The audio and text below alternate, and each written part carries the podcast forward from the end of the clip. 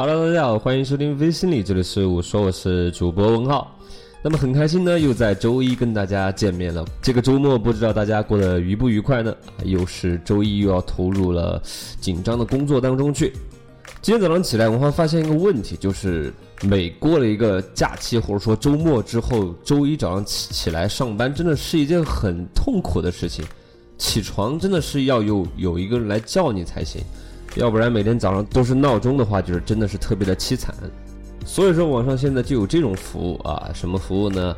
呃，真的是世界之大无奇不有，是出售这个叫做虚拟女朋友的服务啊。这个服务是做什么的呢？当然，大家肯定是不要想歪了啊。这个东西售价啊是每天二十块钱，服务的内容呢就包括微信和 QQ 的聊天，从早上九点钟到晚上八点钟。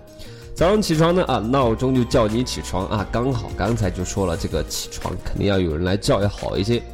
还有就包括睡觉之前说晚安，还有就是，呃，听你的一些抱怨和工作烦恼啊，给你打气啊，鼓励这些的。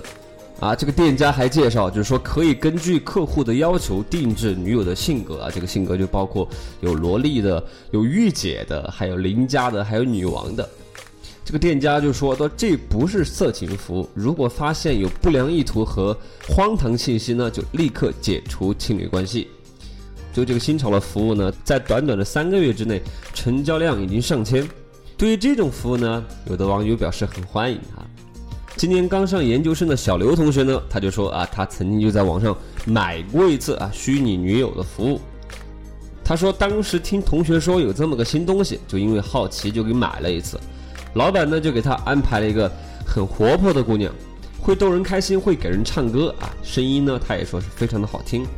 后来他们全宿舍的人呢都和那个姑娘聊啊，特别的有意思。刘同学说呢，他之后又买过两次，店家又给他换了御姐风格的呃那个虚拟女友。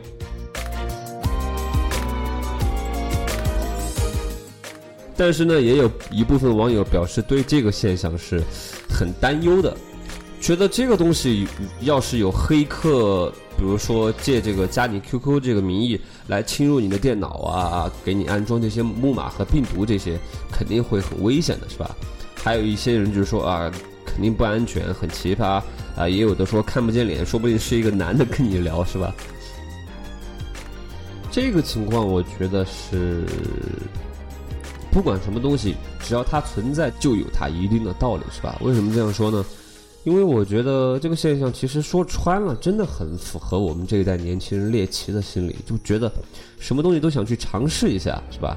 而且呢，更加上这个现在的这些这个二十好几的这种出来，在刚接触社会或者说刚脱离这个大学这些年轻人来说，这种单身的青年没有对象的，在现实生活中没有办法满足自己的情感需求，再加上这个好奇心作祟。